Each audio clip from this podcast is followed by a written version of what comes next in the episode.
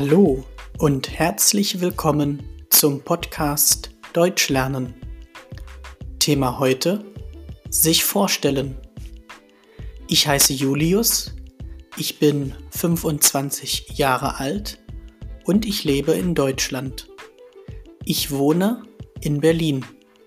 Ich bin Student. Mein Bruder heißt Linus. Er wohnt auch in Berlin. Linus ist 17 Jahre alt. Er ist Schüler. Mein Vater ist 57 Jahre alt und meine Mutter ist 55 Jahre alt. Tschüss, bis zum nächsten Mal.